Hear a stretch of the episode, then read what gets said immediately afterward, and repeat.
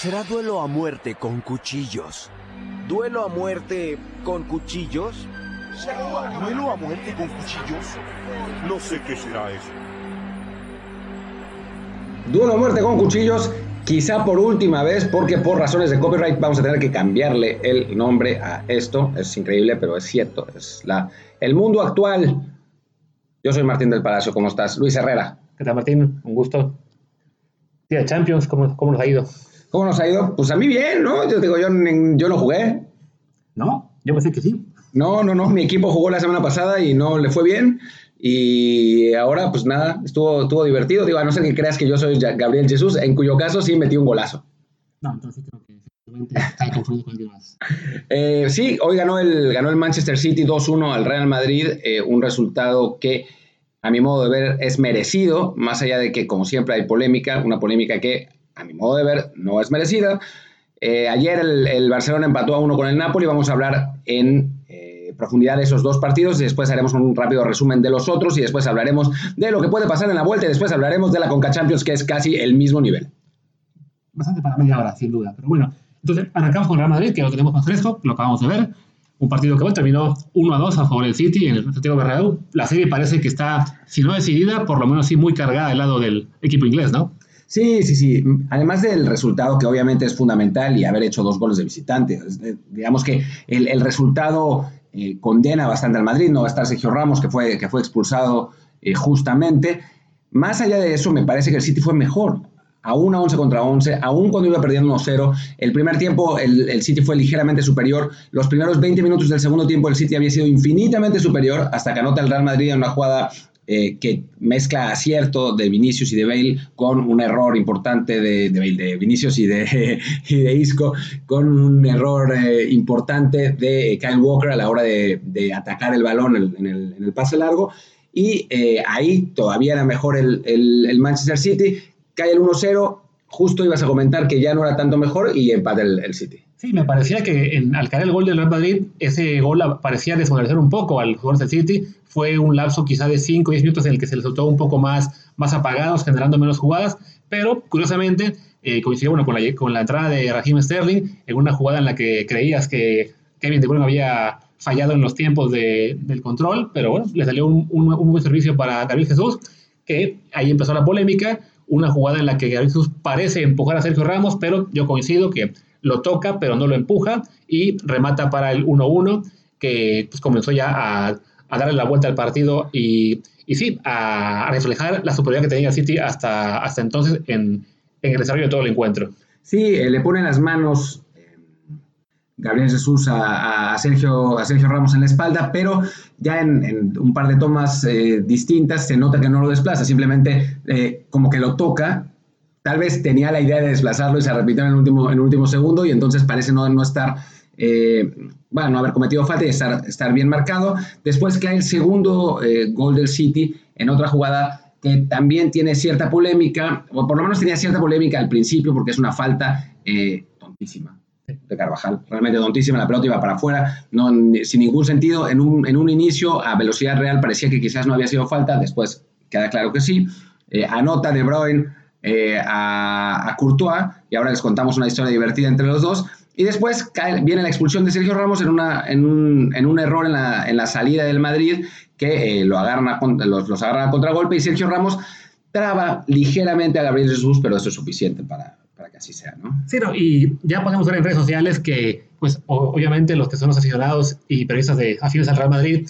hablan de polémica y de cómo se le trató injustamente hoy al conjunto blanco en estas decisiones, pero yo creo que efectivamente todas fueron correctas. El caso de la, de la falta del penal, el argumento que se usa mucho es que el jugador del City ya se iba cayendo eh, al momento de la falta, pero hay que, hay que aclarar una cosa muy importante, es que ese argumento no es válido porque no importa.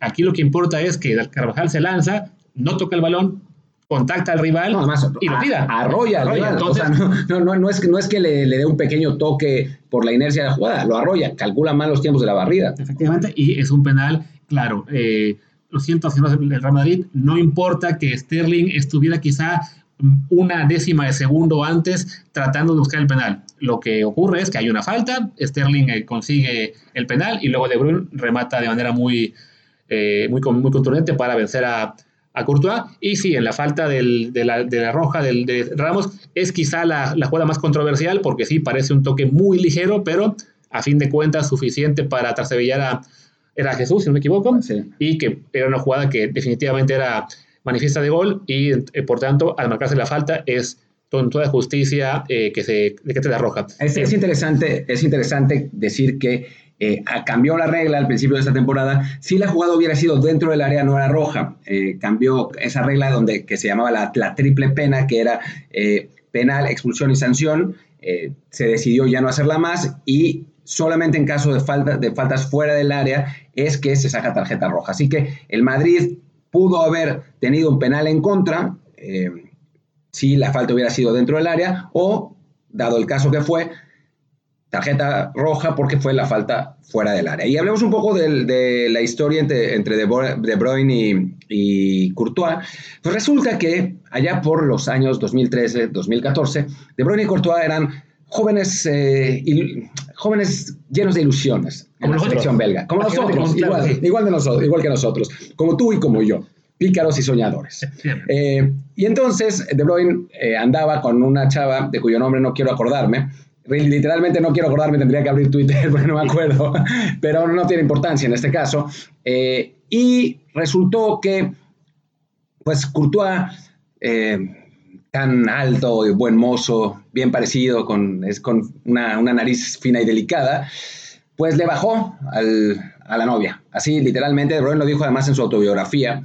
Eh, fue un, un momento complicado entre los dos amigos, que pues después ya no lo fueron tanto, y resulta que, bueno, aparentemente, según lo que cuentan, eh, ya después de toda esa historia se volvieron a ser amigos, ya los dos están con otras chavas distintas, o sea, no, no, es, que, no es que sea, haya sido algo determinante y supongo que tenían que hacerlo porque han pasado ya seis años. Seis años y, bueno, y todos compañeros en la selección belga. Entonces, claro. en este caso hay prioridades y pues un, un pleito por una novia de juventud no parece ser la mejor razón por la cual eh, echar a perder una relación que es sin duda muy importante para su selección y su país en este momento. Sí, se dicen bros before girls, ¿no? La, la, la, chava se, la, chava se, llamaba Caroline Lignen, Lignen, Leinen, seguramente en, en, en ah, de, flamenco. de los famosos no, claro. Caroline Lines. Ah, ahí viene. Era, era, inflada, era, era, era una inflada, sin duda alguna, era una inflada. Toda una diva. La, la verdad, sí, sí, sí, no, yo, yo creo, yo creo que, o sea, viendo la foto, yo creo que los medios la inflaron después de...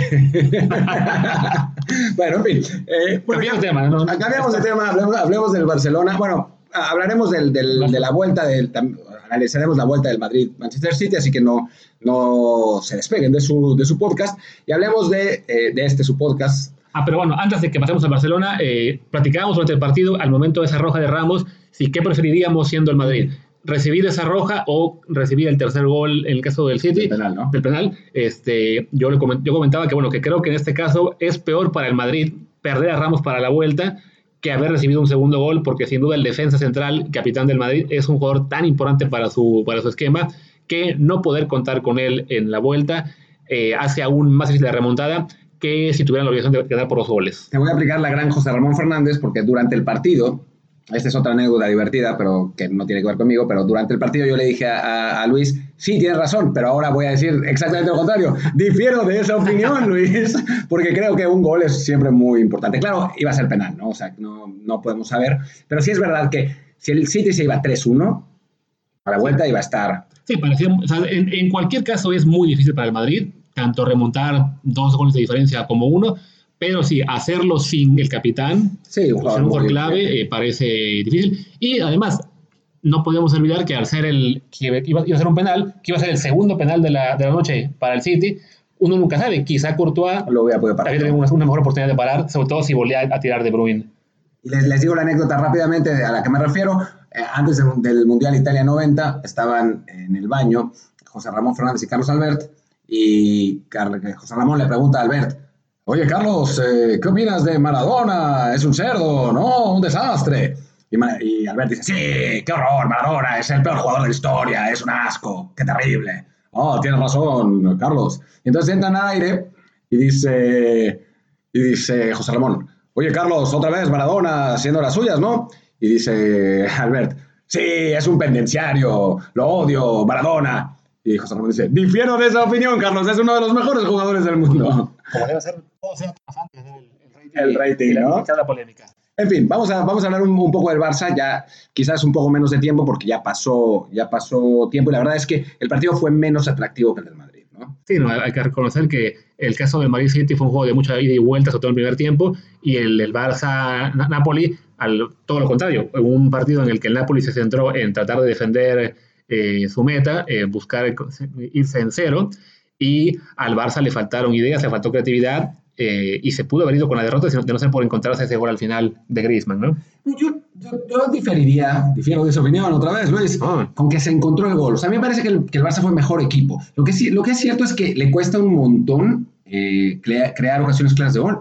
Bueno, lle- Lleva rato así, ¿no? O sea, no, no es solamente desde que llegó Setién, ya desde, desde Valverde tenía ese problema que control, hoy fue un buen ejemplo con el City contra el Madrid, de un equipo que controla la posesión como, como, la- como lo hace el City, pero que es capaz de ser vertical cuando es necesario, ¿no? Sí. Obviamente enfrentar al Madrid no es lo mismo que enfrentar al Napoli, que el Napoli jugó literalmente con nueve, con nueve hombres atrás, pero eh, al Barça sí le cuesta mucho trabajo tener ideas y además tiene un montón de lesionados. Sí, demasiadas ausencias, la conexión Messi-Griezmann no ha terminado de ser lo que, lo que el club esperaba cuando lo fichó, no tener ya a Luis Suárez disponible, no poder usar en este caso a- al refuerzo que llegaba de Leganés a Brightweight, no está Dembélé, entonces tener que recurrir a, a usar en, en ataque a un chico como Ansu Fati o meter a Vidal, como fue el caso de ayer, se hace muy difícil la creación y ante un equipo como el Napoli que buscaba sobre todo defender su puerta y, e irse quizá con el 0-0 incluso, o sea, yo creo que al Napoli le hubiera parecido bien mucho mejor el 0-0 que el 1-1 Así, por supuesto. por, por- claro. por gol de visita,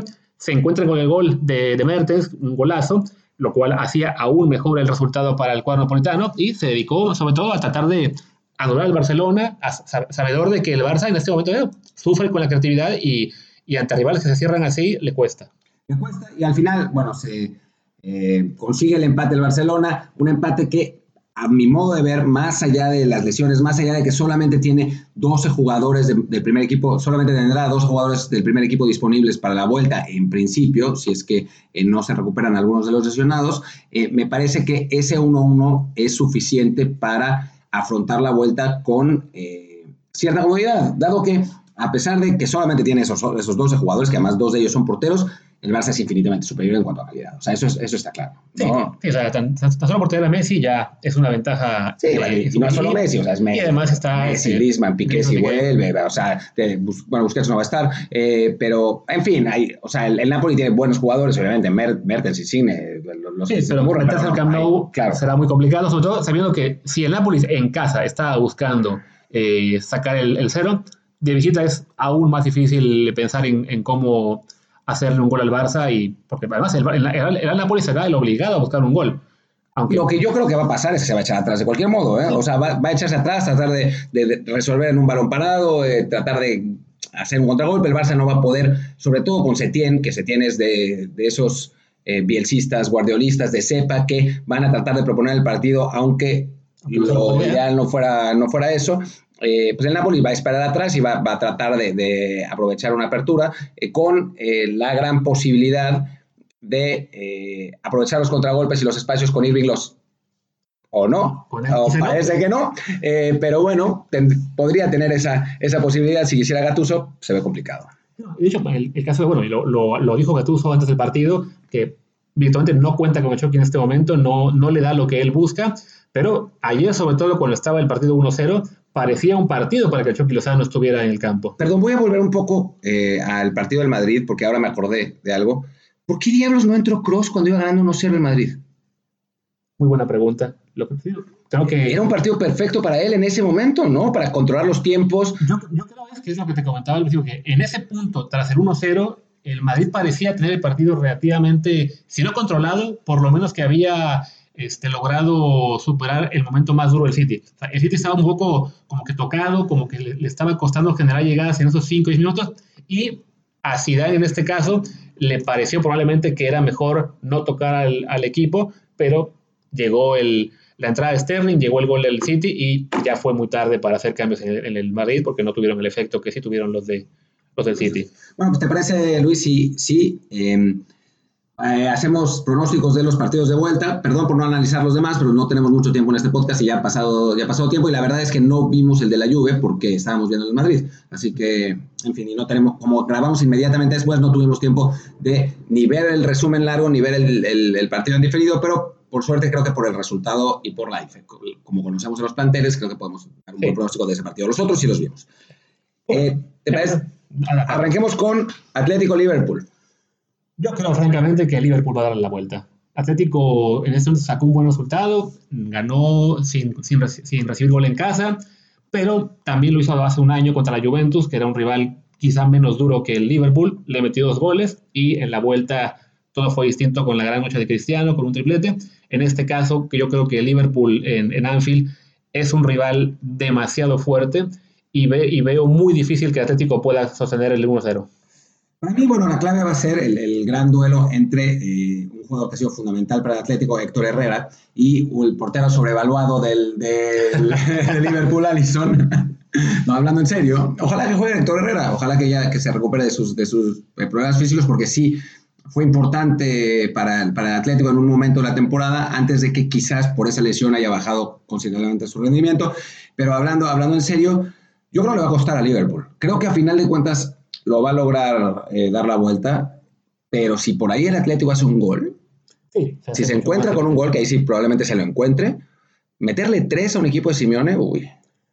Lo que hizo la Juve hace un año. Sí, Evidentemente son situaciones muy difíciles, muy, muy, muy, este, son diferentes. En ese caso fue una gran noche de Cristiano. Es lo que te iba a decir, que, o sea, a ver, Salah es Salah, Mané es Mané, eh, Firmino es Firmino pero Cristiano es Cristiano. Claro, pero a fin de cuentas, sí, eh, como equipo, este Liverpool está en un momento sencillamente, eh, o sea, te está tocando niveles que solo equipos realmente históricos logran. Entonces sí, sí creo que el otro Atlético no tiene la calidad eh, individual ni el empaque de equipo que tuvo quizás hace algunos años cuando llegó a finales, como para aguantar todo el embate de Liverpool. Que pueda ser una sorpresa, sí, sobre todo al, al llegar sin un gol recibido como local, pero creo que el favorito, aún con el 1-0 en contra, es el Liverpool. Dortmund PSG. Es el más difícil de todos de pronosticar para, para mí. es muy fácil. Yo, yo o sea, el PSG tendría que ganar, pero este Dortmund con Haaland y Sancho lo veo capaz de, ser, de dar una sorpresa, si no como la del año pasado, en cuanto a llegar tan lejos, sí capaz de ganar un partido como este, tan solo pues por, por talento, por velocidad de sus, de sus jóvenes, por, por desparpajo, entonces, sí, para mí es el juego más complicado de pensar quién va a avanzar. Para mí, para mí, o sea, me encanta Haaland, lo, he dicho muchas veces, Sancho me parece buenísimo, me parece que en ese partido, como en el pasado, como en el primero, se van a ver a las tres principales promesas del fútbol eh, mundial junto con Diego Lainez. Eh, eh, junto, sí, lo dije de broma para que no, no estén molestando después.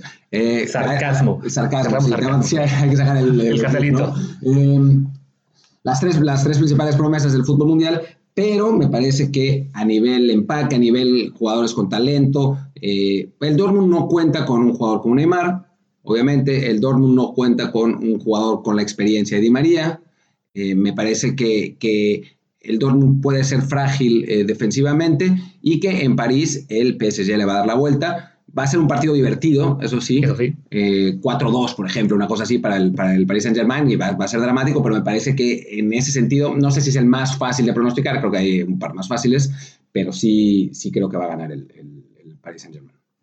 Eh, Atalanta-Valencia. Este, este, está divertido, ¿eh? Vimos, vimos el. Tú viste el. ¿Por qué no lo vimos juntos, no? Yo vi el, el, partido en, en, el restaurante de un amigo. Creo que yo estaba, yo, estaba viajando en ese día. Ah, o sea, ¿no viste, ¿no viste la idea? No, este, este, se coincidió con Tottenham, entonces vi, nada más, vi el, juego Tottenham. Yo vi, yo vi el 4-1, vi también el del Tottenham con, con mucho dolor de mi corazón. Eh, vi el 4-1 el Atalanta al Valencia y era un baile era literalmente un baile. O sea, no es que el marcador. El Valencia tuvo un par cuando todavía el partido estaba, no estaba tan definido, pero a partir del 2-0, el Atalanta le estaba pegando un baile al Valencia y el 4-0 era totalmente merecido. Después cayó el 4-1 y ahí sí el Valencia se tiró encima y estuvo cerca de meter el, 4-2. Eh, pero pudo haber estado 6-0 en un momento, ¿eh? Sí, no, y yo creo que en este caso. Eh, uno piensa por nombre de ambos equipos, más allá de que el Valencia no sea un gigante de Europa, sí es un club importante, jugó finales de Champions hace casi 20, hace ya casi 20 años, ha ganado la liga en ocasiones, ha ganado Europa League. Entonces uno pensaría que tiene posibilidades de, remontar, pero este Atalanta por algo está en Champions este año, porque tuvo una gran temporada. Este, y, Y la sigue teniendo, y- y- ¿no? y oye, más, porque arrancó un poco flojo en Italia, pero está recuperando ese nivel que le dimos el año pasado. Y entonces sí creo que, salvo, salvo un arranque meteórico del Valencia en el que logra meter dos goles en los primeros 15 minutos, sí parece que esta serie está ya prácticamente resuelta. Sí, yo creo que la- el Valencia va a arrancar meteórico y va, va a presionar y va a cerrar al, al Atalanta, pero no veo cómo el Atalanta se sin meter un gol. Sí, es, es muy y, complicado. y que el Valencia haga cuatro, hijo, está complicado. Yo también veo al Atalanta eh, pasando. Después, el Tottenham perdió con el Leipzig en la ida. La verdad es que no me esperaba ese resultado. Obviamente la- las ausencias de Kane y de Son son- fueron fundamentales. Yo sé que lo dijo Mourinho, yo sé que criticaron mucho a Mourinho por decir esto, pero es que es la realidad. O sea, si pierdes a tus dos mejores jugadores más Eriksen, al que vendieron en, en diciembre, pues se pone, se pone muy complicada la situación. Creo, creo que no está definido.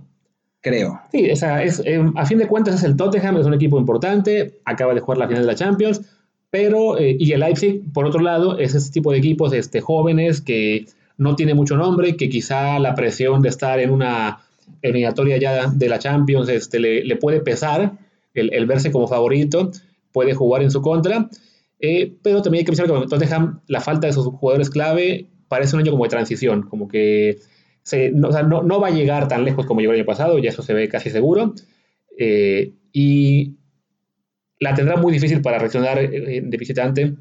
Si acaso, Recordemos que el año pasado, contra el Ajax, había perdido la ida de local es cierto, y le dio la vuelta en Ámsterdam.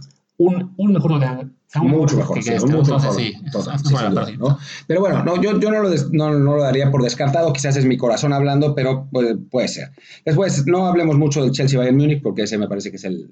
O sea, había algunos aficionados del, del Chelsea diciendo que podían tener otra noche soñada en Múnich y, me, y pues, quería poner es hashtag ternurita, ¿no? Sí, no, o sea, francamente ya, este, este juego sí ya está. está- no, no estará Lewandowski probablemente, pero no, no, no importa. Ya el, el Bayern ya está en modo segunda vuelta temporada, ya, está, ya tomó el Everton Alemania, ya está jugando a, a un mejor nivel. Por algo ganó 3-0 la ida en, en, en Londres, está definido salvo milagros. hashtag. Uh, Barcelona-Napoli, ya dijimos un poco, ¿no? Sí, Barcelona va, va a ganar este partido. O sea, puede complicarlo el Napoli si se logra encerrar y por ahí a lo Grecia de la Eurocopa 2004 le cae un gol en una jugada a balón parado, pero por diferencia de planteles, porque está Messi, porque están en Barcelona, eh, debe ganar Barcelona. Y recordemos que esto no es el partido de Liverpool y esto no es el partido de la Roma. O sea, no es en, tanto en el partido de Liverpool como en el partido de la Roma, fueron derrumbes defensivos del Barça cuando tenía una ventaja importante, ¿no? En este caso, no juega de visitante, no tiene esa ventaja, o sea, no, no, no, no tiene que jugar contra sus principios, que es aguantar atrás un equipo echado para adelante, y está jugando contra, digo, la Roma no es que fuera un equipo maravilloso, pero creo que es mejor equipo que este Napoli, ¿no? Sí, efectivamente. Aquella Roma eh, tenía Salah, la entrada. Este Napoli no, no tiene a un jugador ese- de ese nivel todavía. Bueno, tiene, pero tiene Manolas. Están, es, tiene a los- al, al mismo defensa. Claro, Manolas no juega en el Napoli, pero bueno, en fin. Eh, León contra Juve, Claro. ese es interesante, ¿no? Porque, digo, el León se va con una ventaja de 1-0. El, el- la, la Juve parecía que había empatado, pero no. Nos falló la app, la, la app nos la- avisó. Nos avisó tarde. Eh, no vimos ese partido, así que no podemos, no podemos dar mucho pronóstico, pero yo jamás apostaría contra Cristiano jugando local. Sí, definitivamente, si hace un año, estando abajo 2-0 contra Atlético, le pudo remontar en la vuelta, ahora 1-0 contra un León, que es un equipo más débil. Eso es muy Este, interesante, ¿eh? con jugadores jóvenes eh, buenos y rápidos y que, que, para, que, en fin, Sí, está, está- juega bien. está en ese, está en ese grupo de Leipzig, de. Se me va el nombre del otro. De- el, el León. O sea, lo que son el León, el Leipzig, el Dortmund, precisamente, son, son equipos con muchos jóvenes, con mucho talento, con que seguramente algunos de estos jugadores en cinco años van a ser figuras top. Cherky, ¿no? Es el que, el que todo el mundo dice que es, que es Que va a los 16 años. Además, lo ves y parece como de esos jugadores nigerianos del Mundial Sub-17 que dice que tenían 17 años y en realidad tenían 32. Digo, con Cherky no es para tanto, pero lo ves, tiene un físico que... que ya, ya se ve un poco mayor. Pero sí, yo creo que la Juventus con Cristiano en la, en la vuelta eh, debe, debe tener con qué superar, aunque por lo que alcancé a ver en redes sociales tras el partido, eh, pues la, la prensa italiana no estaba muy contenta con esta actuación, pero bueno, tampoco lo estaba en el juego de, de hace un año. Yo, de hecho, yo estuve en el estadio ese día contra el Atlético y, y parecía que, que los rojiblancos habían ya logrado ganar la eliminatoria, pero en la vuelta es, es, es, es otro ambiente, es, Turín, es el, es el apoyo de su público, es cristiano, entonces yo creo que aquí sí la, la Juve le va a dar la vuelta a, a eliminatoria. Sigue Madrid, milagro para el Madrid en el Etihad. No, no, yo creo que la flor de Zidane no llega tanto. Yo tampoco. La flor de Zidane de entrada era cristiano. Sí, Guardiola con... No, yo, yo creo que Zidane, la verdad, se le, se le trata mal y me parece que es mejor técnico de lo que, de lo que se dice. Estoy, estoy de acuerdo en eso, pero sí creo que la pieza clave para las tres Champions que ganó Zidane ya no está. Sí, no, ya no está. Es un año de transición para el Madrid, eh, sin duda alguna, con algunas eh, noticias muy positivas, como fue de Valverde, por ejemplo. Eh, Mendy no lo ha hecho mal para mí. Me parece que a Vinicius le faltan 20 centavos para el peso. La lesión de Hazard es sin duda importante. El mal momento de Bale, o el, en fin, el mal momento constante de Bale con Zidane, excepto en, en momentos como la final de Champions, donde metió un gol de chilena. Eh, creo que es un año de transición y va a, ser, va a ser complicado para el Madrid.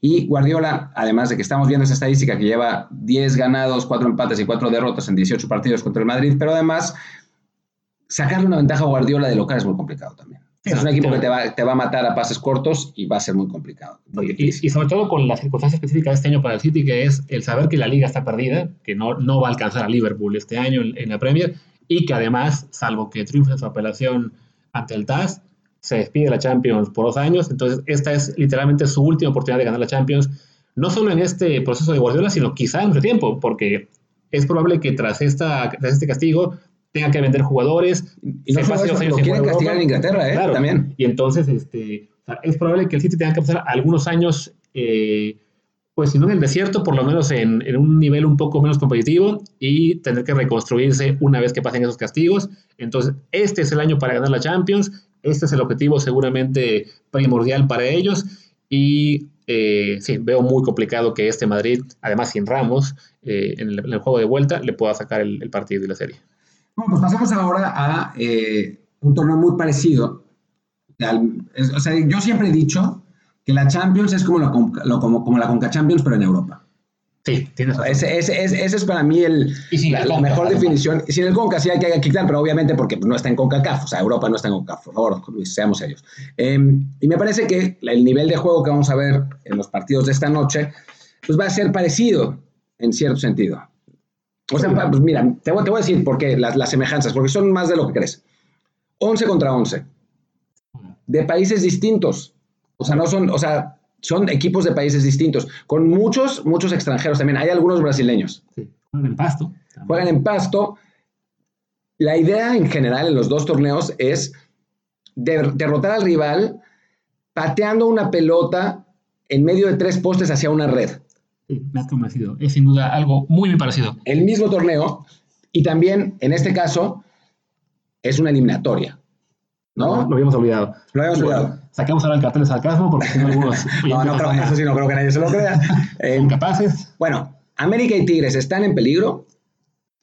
América no creo. A, a fin de cuentas logró sacar el resultado, el, el empate en, en, su juego de ida. Qué divertido sería, por Dios. Perdón, amigos americanistas, pero vean, o sea, veanlo desde un punto de vista de, de, alguien que no. Bueno, serían divertidas las dos cosas. O sea, prefiero que no, porque ya nos van a, me van a empezar a decir que la, la Liga de Guatemala nos está alcanzando y la Liga de Salvador nos está alcanzando, pero, pero estaría divertido. Por lo menos que sufran hasta el último minuto. Eso sí. Pues digo que en América. O sea, está el caso de Cruz la semana pasada que sufrió en la ida contra el equipo este de, de Jamaica, acabó dándole la vuelta en el tiempo de compensación y este, ayer ya llegó la goleada que todo el mundo esperaba y resolvió su, su serie creo que la América también va a resolver hoy con relativa comodidad. ¿Sabes qué? Una, una, cosa divertida, perdón, una cosa divertida antes de que, de que te vayas a, a, hablar de Tigres. Eh, el Comunicaciones, uh -huh. en, en, Guatemala, Guatemala es, es, un país en el que se ve mucho fútbol mexicano. Sí. O sea, es, México es el hermano mayor, digamos. Sí. Y eh, los dos equipos grandes son Comunicaciones y Municipal. Y normalmente los aficionados de uno de los equipos apoyan a uno de los grandes en México y el otro apoyan al otro. Ya. Como los aficionados de comunicaciones apoyan a la América hmm. y se llaman cremas. O sea, es, la, el municipal son los rojos y apoyan a los de, a, a Chivas, ¿no? Y es, es, divertido porque yo no estoy seguro si viene, si el apodo cremas viene de los cremas que eran en la América antes de que se convirtieran en las águilas, Pero puede ser, ¿no? Estamos enfrentando a, a- está enfrentando a América contra su símil guatemalteco. Es cierto. Pero sí creo, bueno, que eh, en este caso el símil se queda solamente en el Cremas, porque la, la diferencia de planteles y de, y de nivel sí es, es muy amplia y entonces el América tiene que, tiene que resolver fácilmente. Cosa contraria quizá a lo que podemos ver en Monterrey, con Tigres que arrancan un partido eh, con desventaja en el marcador y ante un rival que el año pasado ya le dio mucha lata a Monterrey precisamente. Yo creo que no puede pasar en el fútbol, pero nah, por Dios, o sea, la o sea, la diferencia de calidad, yo creo que Guiñac solo, a sus 34 años, vale más que todo el plantel de la Alianza cuatro veces. Bueno, que toda la liga, sea, toda la liga de Salvador. Sí, sin duda. Sí, no, y estoy de acuerdo, por, por calidad de planteles no tendría por qué haber este, duda de que Tigres va a resolver, pero sabemos que a Tigres los torneos internacionales no se le dan, que a Tuca Ferretti no le, no le interesa ganar la Conca Champions como le interesa la liga, y eso se ha notado una y otra vez en, estos, en este tipo de torneos en los que las actividades del equipo universitario son relativamente flojas, ¿no? Ya sorprendió que perdieran el juego de ida en El Salvador, eso bien, en un estadio que siempre se dificulta a los equipos mexicanos, una afición dura que es la salvadoreña, pero sí, bueno, a fin de cuentas hoy también tendrían que ganar y, y ya este y pasar la siguiente ronda. Pues ya se nos está acabando el tiempo, terminemos con León contra LAFC, el, lo, que, lo que podemos llamar como el, no sé, ¿cómo, cómo le ponemos a este partido? El clásico. El, ¿no? duel- el duelo por la supremacía, ¿no? No, el duelo que define si nos alcanzaron ya o nos arrebasaron. Una de dos. ¿tú, tú crees que, ¿Tú crees que si el LAFC le gana a León, ya nos alcanzaron? No, yo creo que. ¿O sí. ya nos superaron en todo desde antes? Sí, sí, sí, me parece que es más probable. que Nos hayan superado en todo. Pero bueno, siendo serios, este, sería un golpe para, pues para el ego de la, de, de la Liga Mexicana, de los fans, de, los, de la prensa que creemos que, que aún hay un, una diferencia a nivel importante, que efectivamente que en el primer duelo entre estadounidenses y mexicanos gana el equipo estadounidense. Eh, es la eliminatoria evidentemente más cerrada en términos de nivel. Pero bueno, la ventaja que, que obtuvo el León en la ida, la diferencia de nivel que mostraron ambos equipos, aunque a León le faltó ser más contundente, y el hecho de que a fin de cuentas el, el AFC todavía está eh, terminando la pretemporada, aún no debuta en su, en su liga, sino hasta la próxima semana, parece indicar que León tendría que sostener la, la ventaja que consiguió en la ida y también avanzar a, a la siguiente ronda. Sí, sí, recordamos el, el año pasado en Conca Champions, también ganó el equipo estadounidense el primer partido en- entre ellos, el Sporting Kansas City le ganó al, al Toluca, y después el Sporting Kansas City, ya en ritmo de competencia, ya sin ningún pretexto, se comió 10 del Monterrey. Así que obviamente un resultado no es, no es indicativo de nada, sobre todo cuando estás compitiendo contra 14 años, pero es, es verdad que León, a diferencia de ese Toluca, sí anda bien en liga esta vez, Sí. eh, tiene jugadores muy buenos, no, no sé qué tan mexicano sea, porque solo usa tres normalmente, pero, pero bueno, es, es un equipo que representa a la Liga MX y tanto que hemos hablado de la competencia entre ambas ligas, sí sería un golpe. Me parece, sin embargo, que el León debería ganar. Sí, entonces no, no debe ocurrir. O sea, en, en los duelos entre mexicanos y estadounidenses ya no podemos garantizar que los mexicanos van a ganar siempre, pero por calidad de uno y otro, sí lo, el favorito queda es el León, sobre todo tras haber obtenido la ventaja en el juego de ida, y habrá que esperar a que, a que resuelva con solvencia el día de mañana. Y bueno, nos vamos porque nuestros patrocinadores eh, se enojan con nosotros. Y no han pagado, entonces... Y- sí, exacto, y no nos han pagado nuestros patrocinadores. De hecho, no tenemos patrocinadores, pero nos imaginamos que se enojan. Si alguien quiere patrocinarse en este espacio, eh, con todo gusto. Muy agradecidos. Hay que comer. Hay que comer y la verdad es que en este momento no estamos comiendo. Además, se viene el coronavirus, así que tenemos que, que almacenar comida en nuestra casa y pues sí, no, no está fácil, ¿no? Nos vemos, Luis. Un gusto. Hasta la próxima. Chao.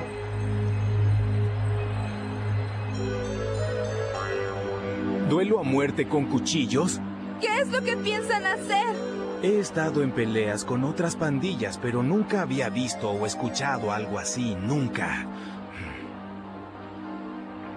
Yo creo que van a pelear con cuchillos.